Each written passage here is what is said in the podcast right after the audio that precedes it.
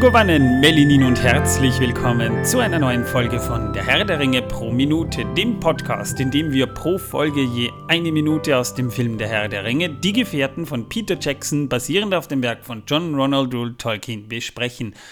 Mein Name ist Manuel und Gott, jetzt ist Weihnachten gerade vorbei, ne, Torben, und jetzt haben wir schon wieder Silvester vor der Tür. Ja, es knallt schon überall. Ja, es ist furchtbar. Also teilweise sogar schon vor Weihnachten fangen die schon an. Also ich habe schon im November Knaller gehört. Ich frage mich, was mit den Leuten nicht stimmt. Das liegt nur daran, dass Kevin sich auch Sprengstoff in Chinatown gekauft hat. Ja, das kann sein. Aber ihr wisst die Leute, die äh, vor Silvester böllern, kommen sonst auch immer zu früh, ja? Naja, was soll's. Es ist halt leider mal so. Ich bin ja mal gespannt, wie das heuer zu Silvester sein wird, ob man das bei uns auch so hört, weil wir, wir haben ja immer bei dir gefeiert, Torben, und das war immer so, so, ein, so ein, ein richtiger, so ein, so ein, so ein Gemeindebauwohnblock. Kriegsgebiet, und ja. Kriegsgebiet, ja, und, und da, da knallt es teilweise. Also wir haben da echt so, teilweise haben die Böller gezündet, dass das ganze Haus gebebt hat. Das war wie ein Erdbeben. Teilweise haben die Böller gezündet, dass ganze äh, äh, Mülleimer explodiert sind oder, haben oder gesehen, der ja. eine ähm, Briefkasten, der in der Hauswand gegenüber klebte. Oh ja, das ist richtig in der, in der, in der Wand drin gesteckt, ja.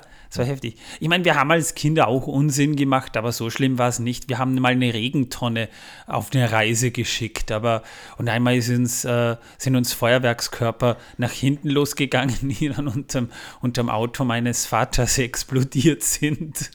Wenn nicht das Auto deines Vaters oder dein Vater explodiert sind, ist alles gut. Nee, nee, dem Auto ist nicht mal was passiert, aber es war, es war alles strange. Aber wir haben tatsächlich mal eine, eine Regentonne, da haben wir mal so äh, äh, Schweizer Kracher nennt man die bei uns, die haben wir da reingeworfen und äh, das ist dann tatsächlich über, weil wir das so auf dem Balkon äh, gemacht haben, so auf der Terrasse beim Balkon und die ist dann wirklich äh, über, über, die, über den Balkon drüber runter in den Garten gefallen. Das war strange, ja. Mein Vater hat uns ausgeschimpft. Mein Gott, verdient, verdient, aber trotzdem, ja.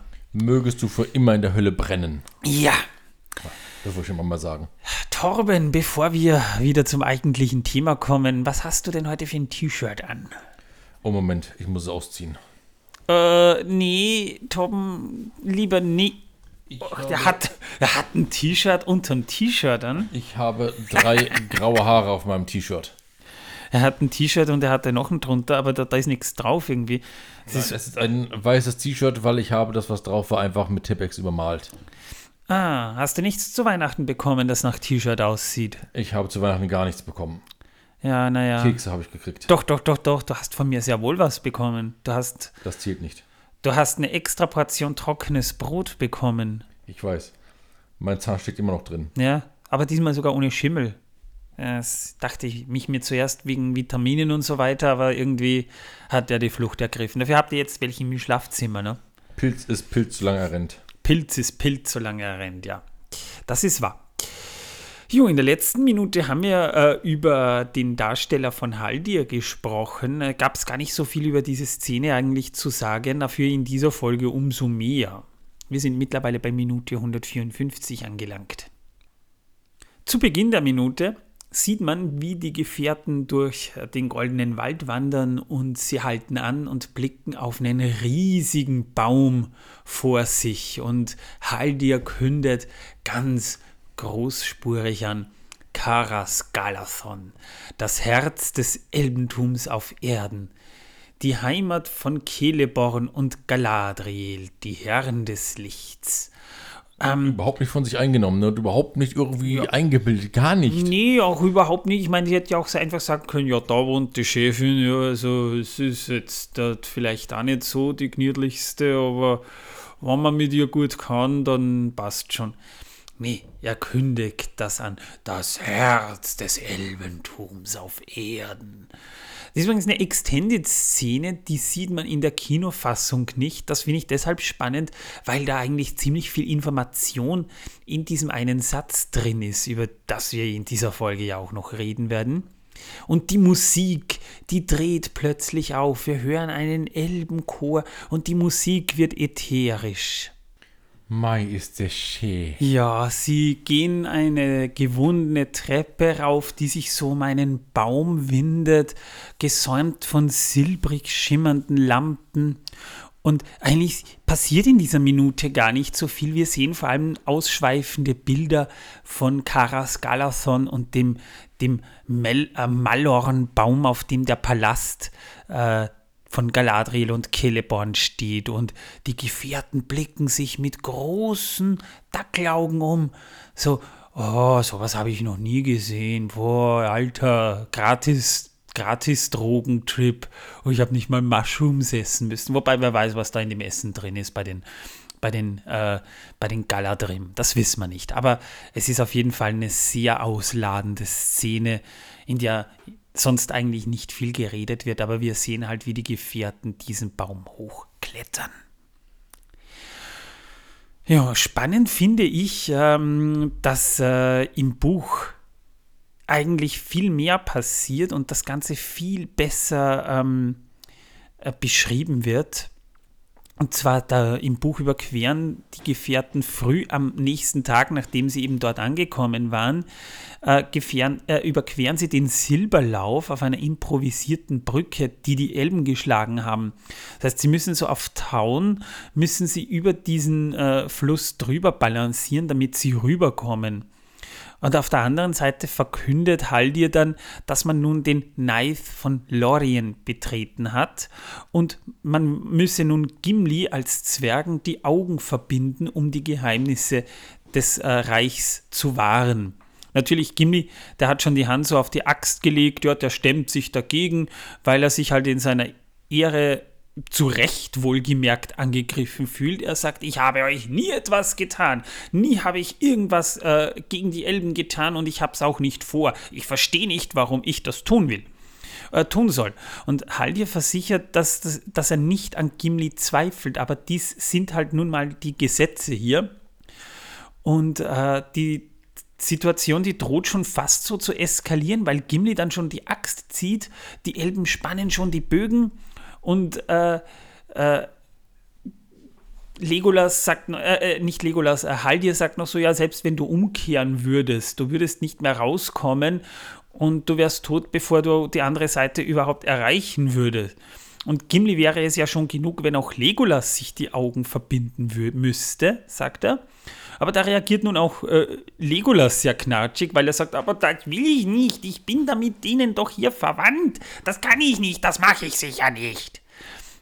Und dann schaltet sich irgendwann der, der Pädagoge Aragorn ein zum Kuckuck mit der Starrsinnigkeit der Zwerge und Elben und er schlägt vor, dass man allen Gefährten, Aragorn ebenfalls, die Augen verbinden möge und so blind durch Lothlorien wandern möge. Also das nenne ich gelebte Solidarität. So, so liebe ich das, so finde ich das gut.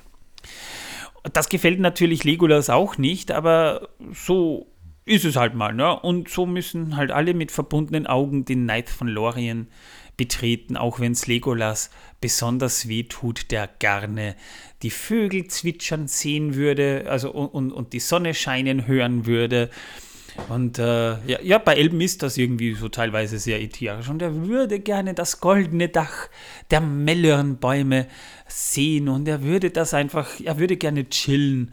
Er versteht überhaupt nicht, warum er das machen muss, aber Aragorn sagt, nee, ich bin euer Anführer und wenn ihr mich ernst nehmen wollt, dann müsst ihr auch mal ein bisschen solidarisch sein. Und zurückstecken, genau. Ja. Tötet nicht einen von uns, tötet gleich uns alle. Ja. Was? Was? Was?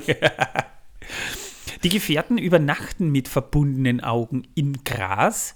Weil sie halt blind, können sie keine Bäume besteigen und deshalb halt mal nicht auf dem Flat schlafen, sondern im Gras. Aber das macht nichts, weil in Lothlorien ist eh immer schön und das Gras riecht gut und äh, ich bin mir sicher, die haben dort auch kein Ameisenproblem. Nein, Im Winter an der Stelle möchte ich kurz anmerken, die Sache mit den verbundenen Augen ist so völlig sinnfrei. Wieso? Weil sowieso kein Zwerg mehr dort reinkommen würde die sind ja so laut, die Zwerge mit ihren Rüstungen und was ja was in ihrem Rumgeplapper, äh, dass jeder Elb den natürlich sofort finden würde und äh, also wenn sie es einen da reinlassen, ähm, ist es ja noch in Ordnung, ne? aber äh, wenn mehrere kommen würden, theoretisch, mal davon abgesehen, dass äh, Casa Doom nicht mehr ist, also was deren sehr nahe war, ähm, möchte ich mal Naja. anmerken, ist das ziemlich blödsinnig. Und wenn Sie denken, dass die Hobbitze die überfallen würden, muss ich sagen, sind die Elben ziemlich blöd. Naja, Und wenn Sie denken, dass Legolas sie überfallen würde, muss ich sagen, haben Sie keinen einzigen Sinn für Familien. Äh, naja, okay, das hat man ja schon bei den anderen, also das hat man ja schon gesehen bei anderen Dingen, dass die das nicht haben, die Elben. Aber egal. Und wenn Sie denken, dass diese zwei Menschen, also der eine Mensch ist sowieso schon ausgenommen, der ist egal, aber der andere Mensch was tun würde, dann wissen Sie noch nicht, ähm, dass der, die Charaktere dieses Schauspielers äh, ihre Filme und ihre Serien nicht überleben. jedenfalls nicht immer, ja. Also von daher kann man sagen, es tut mir leid, aber ähm, Äh, In der Marsianer ist ihm in der Bodenstation gesessen, da wurde er nur gefeuert. Ja, gut, okay. Das kommt uns gleich heraus. ähm, was wollte ich sagen? Ach ja, genau. Äh, in dem Fall kann ich nur sagen, äh, es tut mir leid, äh, ihr lieben Elben, aber das war wirklich ein großer äh, Irrtum und ein großer Fehler, den ihr begangen habt, weil es völlig sinnfrei war. Sinnfrei ihre Tücher denen um den Kopf gewickelt. Wobei, wobei, man muss es mal so sehen. Ich meine, es ist ja nicht so, dass die Zwerge nicht lebendig äh, reinkommen. Die müssten halt dann vor Galadriel geführt werden, ja. Und äh, der ist ja auch bekannt, dass ein Zwerg reinkommt und er kann ja auch rein, aber halt nur mit verbundenen Augen, ne? Und äh, dass das äh, Spannende dabei ist, aber wenn es jetzt mehrere Zwerge wären, dann ist das insofern für die anderen Zwerge gar kein Problem, weil wenn der eine Zwerg da vorne so laut ist, dass er sagt, da ist kein Loh, sagt der zweite dann, oh, schau mal, da ist ein Loh. Und der dritte sagt dann, oh, tatsächlich, ich würde da jetzt nicht weitergehen, denn da ist ein Loh. Ja, und schon Ja. haben wir Schneewittchen und die sieben Zwerge. Im Loch. Nein. Von den neun Zwergen sind ein paar hineingefallen und sieben sind übrig geblieben. Und dann kommt von irgendwoher ein Schneewittchen. Ach so, Und dann in Form von Galadriel. Äh, Wahrscheinlich. Wahrscheinlich. Und dann gehen sie zusammen, singend und trällernd Hi äh, ho, hinter die hi ho, sieben wir sind Berge. vergnügt und froh. Ach Gott, ja, der Film. Ich mochte den Film ehrlich gesagt nie. Von welchem Film reden wir? jetzt? Schneewittchen. Ah, Ja. Egal, zurück zum Buch. ich dachte von sieben Zwergen allein im Wald. Am nächsten Tag wandern die Gefährten gut einen halben Tag, als andere Elben zu ihnen stoßen und ihnen Nachricht bringen. Und zwar, dass die Orks fast alle getötet wurden. Äh, die hätten ja die Gefährten verfolgt und sie erblicken auch ein Geschöpf, das sie aber nicht erschossen haben, weil sie nicht wussten, ob es gut oder böse sei. Es wird wahrscheinlich dasselbe Geschöpf sein, das Frodo schon gesehen hat beim Baum mit den Lampenaugen. Und wer Lampenaugen hat, kann ja nicht böse sein. Und dann wurde auch Nachricht von den Herren Lothloriens überbracht. Man könne allen Gefährten, inklusive auch Gimli, die Augenbinde abnehmen.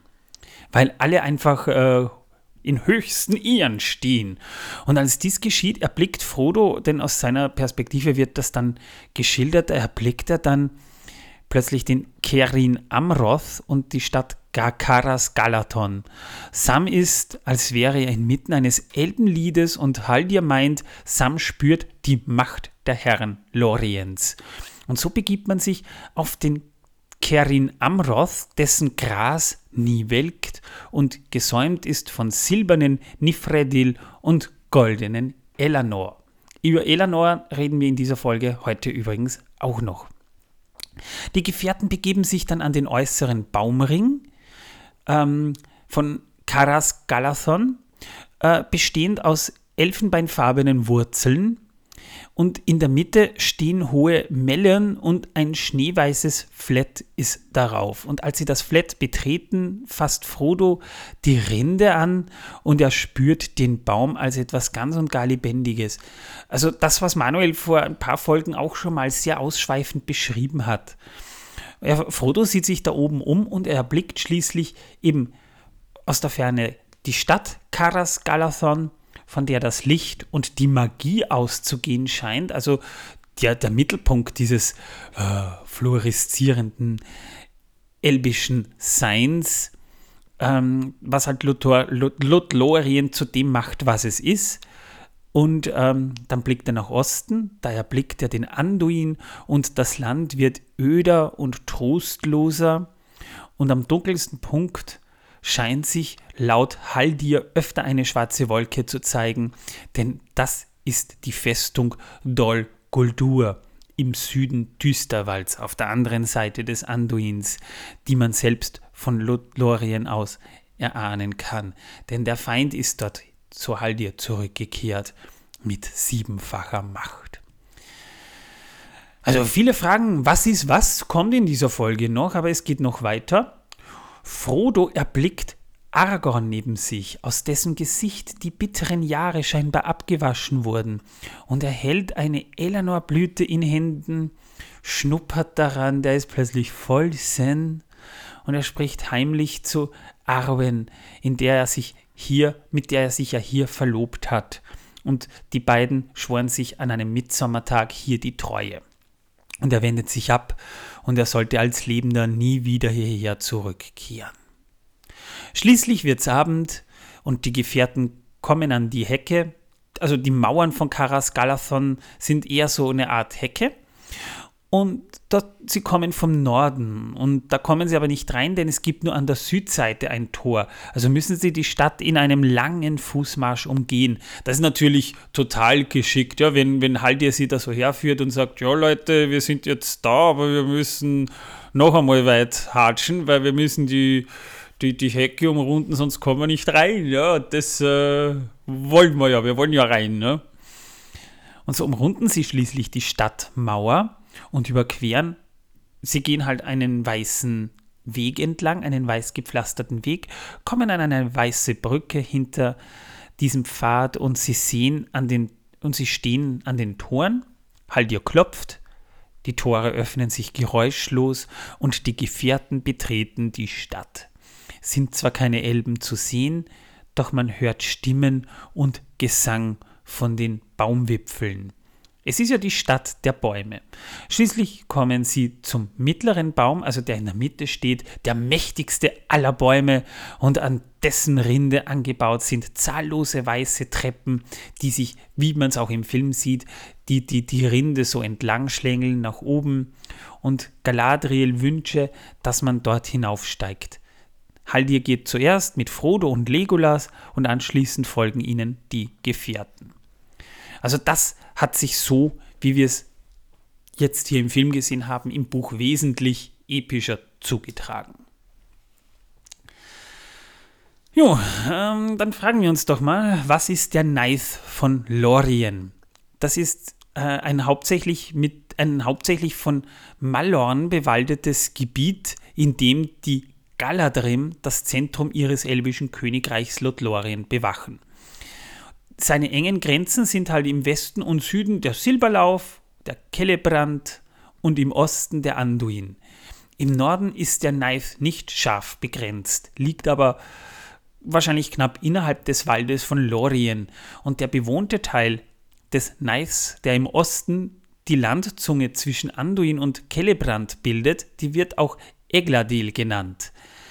Ja, die Grenzen von Lothlorien sind oder, oder waren einst weit jenseits des Knives im Süden zu einer Zeit, als die Elben den als die, die, die Ebene des Kellebrand noch bewaldet war, da grenzte Lothlorien direkt an den Fangorn, war also wesentlich größer als heute. Oder der Fangorn war auch größer. Der, der ist ja jetzt größtenteils abgeholzt, da kommen wir aber später noch dazu. Wieder ein Fass offen. Ja. Ja. Hier wird es echt eng. Ja, immer eng, aber wir machen ja auch immer wieder welche zu. Oder, oder wir, wir, wir, wir tragen die ja dann auch weg. Im Westen ist das Nebelgebirge die Grenze. Und am Ende des dritten Zeitalters, da wo wir gerade sind, da ist das Einflussgebiet der Galadrim im Vergleich halt deutlich geschrumpft, reicht aber auch immer noch über das Kerngebiet des Knives hinaus. Also da, wo zum Beispiel die Wachen stehen, wo sie auf Haldir getroffen haben, das ist ja eigentlich außerhalb von äh, Lothlorien, kann man sagen. Für den Knights von Lorien, der auch übrigens auch Gären genannt wird oder Gore, also Winkel oder Ecke oder wie man das auch immer nennen will, da gibt es besondere Schutzverkehrungen. Also das ist sozusagen diese, diese Begrenzung zum Kerngebiet. Da werden zum Beispiel seine Grenzen ständig von Wachen besonders gesichert. Außerdem gelten für das Eindringen in den Knights diese strengen Gesetze. Für feindliche Speer oder Kämpfer ist der Tod vorgesehen. Wer als Gast geduldet ist, der muss aber halt meist mit verbundenen Augen bis zur Hauptstadt Karas Galathon und vor die Herren Lord Loriens, das sind eben Celeborn und Galadriel, gebracht werden. So ist es halt Gesetz. Die strengen Gesetze des Knights verdeutlichen für mich persönlich auch, wie gefährlich die Zeiten für das Elbische Reich im, im, im Schlagweite von Moria und Dol Guldur jetzt zu dieser Zeit eigentlich sind, weil wir haben im Prinzip zwei mächtige Basen des Feindes in direkter Nachbarschaft, ja. Aber halt auch diese selbstgewählte Isolation der Galadrim. Das heißt, sie sind eigentlich sehr von der Außenwelt isoliert und sind hauptsächlich für sich. Das heißt, sie haben sich zwar eine Zivilisation aufgebaut, aber im Grunde genommen nur für sich selbst. Ja, und trotzdem wissen sie im Grunde, was in der Welt vor sich geht, so im Großen und Ganzen. Ja, aber auch nur dank Galadriel vor allem. Und natürlich auch durch die Botschaften, die vor allem von Bruchtal rüberwandern, weil Bruchtal ja doch auch ein, für die freien Völker ein ziemlicher Dreh- und Angelpunkt ist, kann man sagen.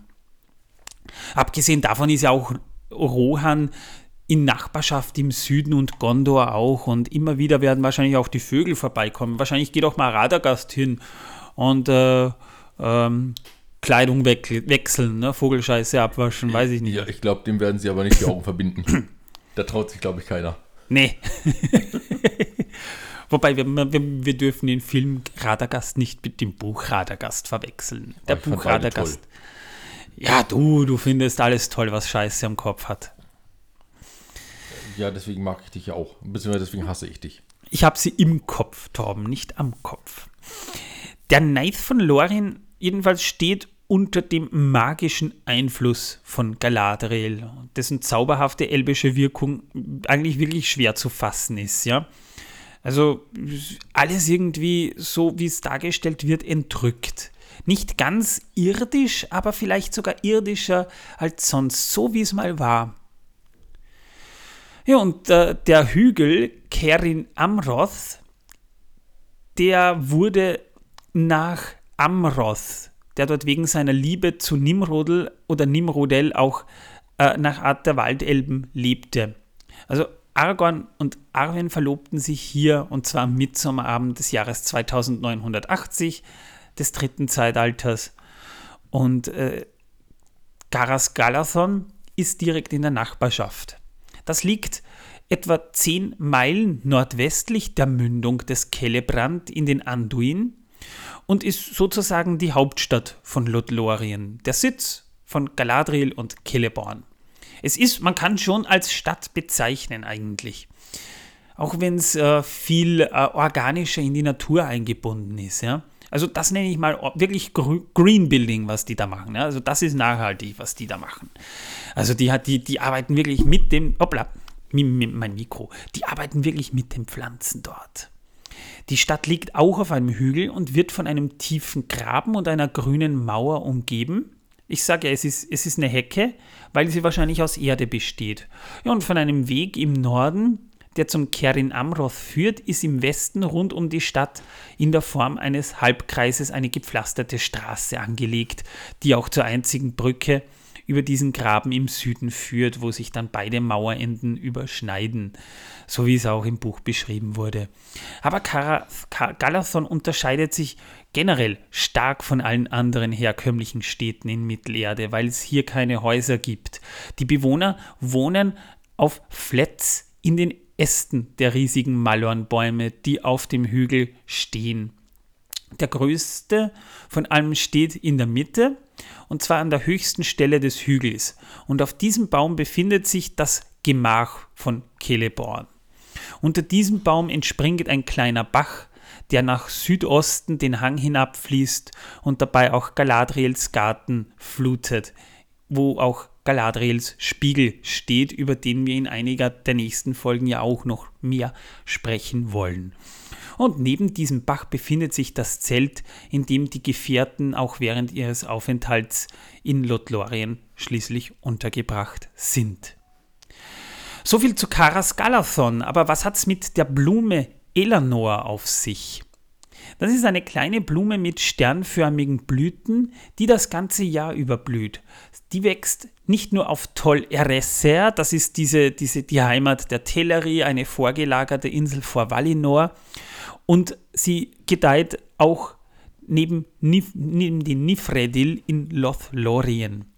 Tolkien beschreibt sie ein bisschen als eine Pimpanelle, vielleicht sogar ein bisschen größer und mit sonnengoldenen und sternsilbrigen Blüten an derselben Pflanze, manchmal aber auch beides vereint. Und äh, Sam wird mal seine Tochter so nennen und äh, weil er eben in Lothlorien war, aber das äh, macht dann bei einer Serie, die es nicht gibt, keinen Unsinn, wo wir ja auch eine gewisse Eleanor Brandyfuß kennen, die ebenfalls nach dieser Blüte eigentlich benannt ist. Das sagt mir nichts. Das macht keinen Sinn. Das sagt mir auch nichts. Ich wollte es nur angemerkt haben. Ich kenne keine Serie. Ich auch nicht. Gibt's nicht. Deswegen reden wir mal über das Volk von Lothlorien, nämlich die Galadrim. Das sind jene Waldelben oder auch Ta Tavarweith, die den Wald oder das Elbenreich Lothlorien bewohnen. Und äh, weil sie beim einstigen Zug der Elben nach Westen nicht nach Beleriand kamen, gehören sie weitgehend zu den Nandor. Also damit sind die Galadrim auch mit den Waldelben des äh, Waldlandreichs unter Thranduils Herrschaft verwandt. Also ist auch Legolas mit den Galadrim auf gewisse Art und Weise verbandelt. Auch wenn am Ende des dritten Zeitalters gegenseitige Besuche sehr selten möglich sind.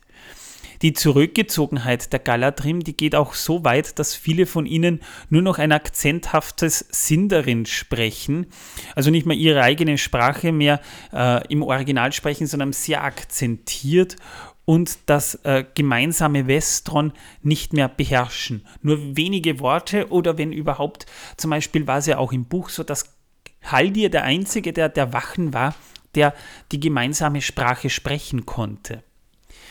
Und äh, ihre ursprüngliche Sprache, das Nandorin, findet sich fast nur noch im Namen von Orten und Personen.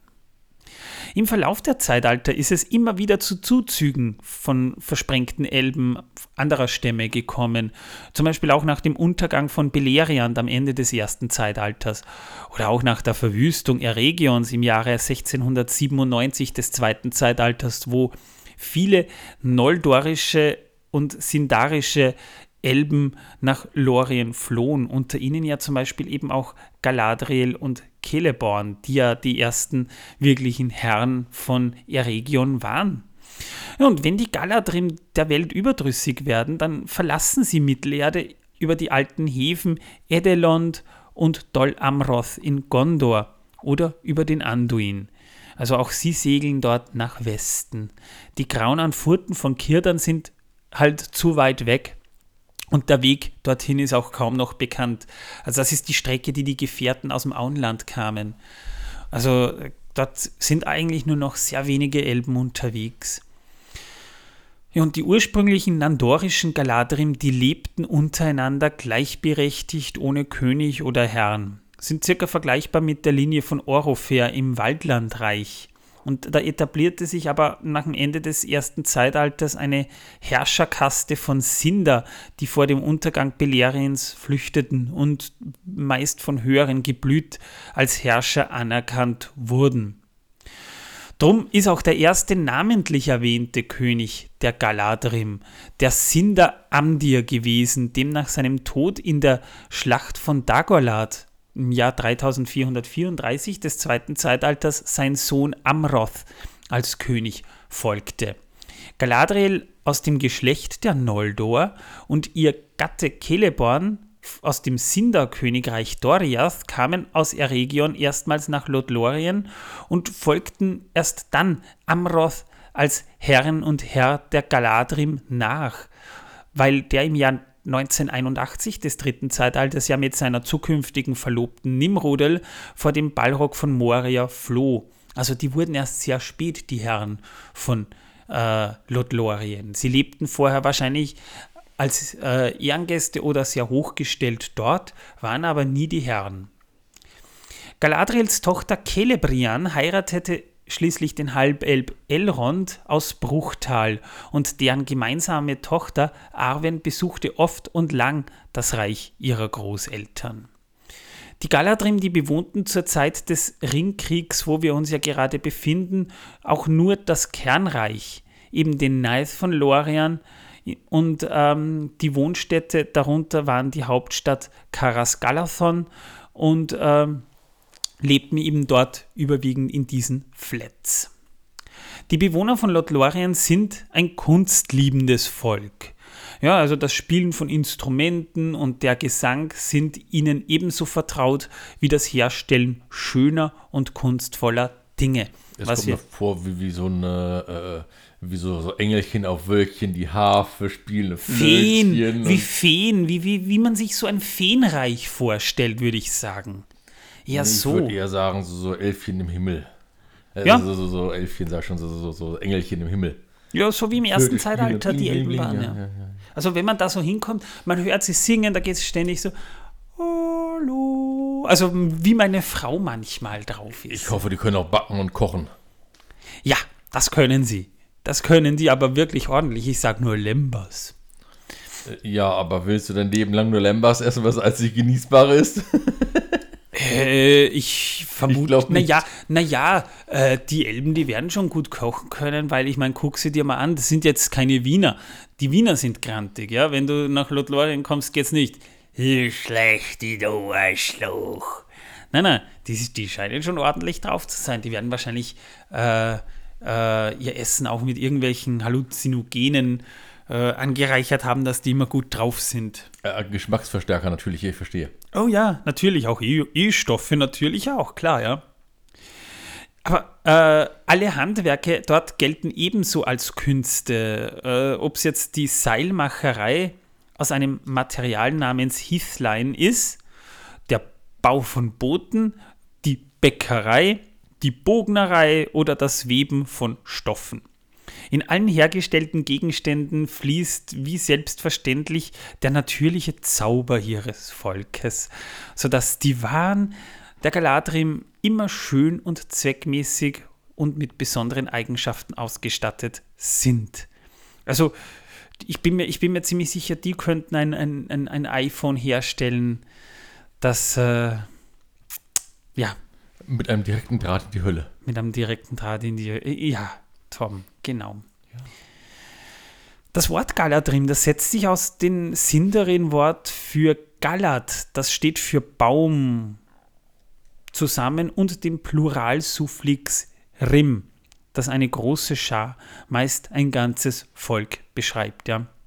Also der Name Galadrim, das Baumvolk, hat demnach nichts zu tun mit dem Sindarin-Wort Galad für Glanz welches zum Beispiel in den Elbennamen Galadriel und Gilgalad vorkommt.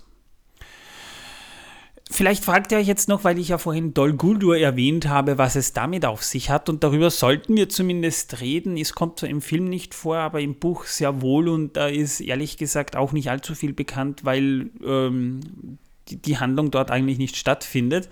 Dol Guldur... Hm? Also ähm, nochmal kurz zu der Wortbeschreibung. Also äh, Baumvolk oder Glanzvolk, im Grunde genommen passt das beides zu denen. Ja, grundsätzlich passt beides irgendwie, ja. Also in diesem Fall ist sowieso alles irgendwie mit einem mit Glanz um, umringt, zu dieser ja, Weichzeichner. Sogar die Bäume. Ja. ja, sogar die Bäume, richtig, ja. ja schlimm, schlimm. Also ich würde mich da nicht wohlfühlen. Einfach bei Herr der Ringe Online zum Beispiel ist Lothlorien sehr schön wiedergegeben, wie es hier auch beschrieben wird. Das ist auch so, also ich sage immer, da, da kriegt man Augenkrebs, wenn man dort ist. Aber es sieht schon sehr genial aus, wie die das im Spiel umgesetzt haben. Ja. Wir bekommen für diese Werbung kein Geld. Nee, aber das Spiel kann man sich durchaus mal geben. Es sieht nicht als Produktbewertung. Ja, aber jetzt zurück zu Dol Guldur. Das steht auf dem Amon Lang im Südwesten vom Düsterwald und ist von einem Ring hoher, dunkler Tannen umgeben. So beschreibt es auch Haldir im Buch. Ähm, Näheres muss hier aber auch nicht erwähnt werden, weil ähm, ich denke mir, Dol Guldur könnt ihr euch, wenn ihr den Hobbit euch anguckt, selbst anschauen. Ansonsten sprechen wir, wenn es relevant wird, wirklich näher drüber. Es sollte jetzt nur kurz äh, erwähnt werden auch noch. Damit haben wir jetzt mal das Buchwissen und, und, und, und den Hintergrund so weit abgedeckt, dass wir jetzt mal äh, darüber gesprochen haben. Jetzt können wir noch über, über das Filmdesign sprechen, weil das ist gar nicht so uninteressant. Weil beim Design von Karas Galadon stellten sich die Macher so eine Stadt vor, wo die Elben im Laufe der Jahrtausende gelernt haben, mit der Natur zu leben. Also sie haben da wirklich angefangen, sich organisch dort einzubinden. Sie würden auch keinen Malorn umhacken, sondern drumherum und in ihm bauen, statt ihn nur abzuholzen. Ja? Also so ist der mächtigste aller Mellern auch der Königssitz. Und die Treppen, die man im Film sieht, die führen um den Baum herum. Äh, Neuseeland hat aber natürlich keine Bäume, die aussehen wie Malornbäume. Ich kann mir auch nicht vorstellen, dass außer einer Birke irgendwas ähnlich aussehen würde und eine Birke würde sich da jetzt nicht so eignen. Aus diesem Grund wurde auch ein Modell im Studio gebaut. Karas Galathon wurde also in einem Studioset aufgebaut und es wurde im Studio auch dann gedreht. Basierend auf Ellen Lees Zeichnungen entstanden so einige der aufwendigsten Miniaturen, nämlich künstliche Malornbäume aus Polyester, die knapp 8 Meter hoch waren und knapp 1,5 Meter breit waren. Noch dazu kamen 30.000 künstliche Blätter. Die wahrscheinlich alle handbemalt wurden. Ja, die sind auch auf ein Design von John Howe übrigens zurückzuführen. Und da wurden tausende äh, künstliche Blätter hergestellt. Die hat man dann äh, auch per Hand angemalt, so wie man sie auch im Bruchtal schon gehabt hat. Oder, oder bei dem Baum, beim Festbaum äh, in, in Hobbingen auch, hat man das genauso gemacht, ja.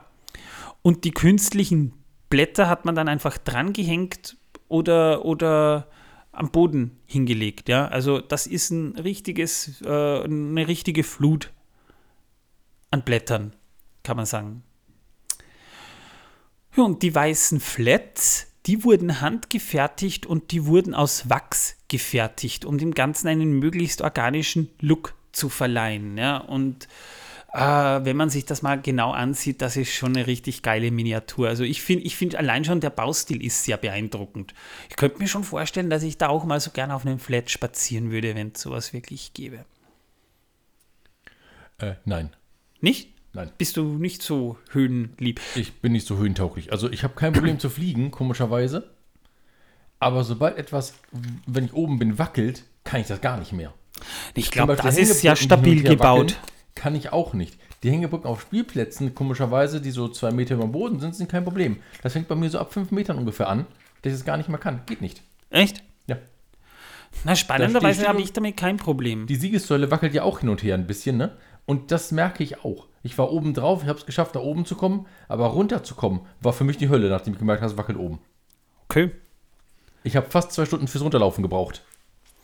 Wobei ich mir das nicht vorstellen irre. kann, dass das hier, äh, also bei, gerade bei diesem Gemach, wo die da jetzt hochkommen, das ist ja jetzt keine Strickleiter, sondern eine fest ein, angebaute Treppe eigentlich. Ja? Also da glaube ich, ist jetzt nicht so ein Problem das irgendwie. Ja, aber ich glaube, der Flat oben wird ganz schön wackeln. Nö, nö, nö, nö, nö, nö. Der steht oben, da, da verjüngen sich ja dann die Häste, da hast du dann so eine Art T oder ein Y und da steht dann dieses riesige Flat oben und da, da steht ja ein Haus drauf. Das muss was aushalten.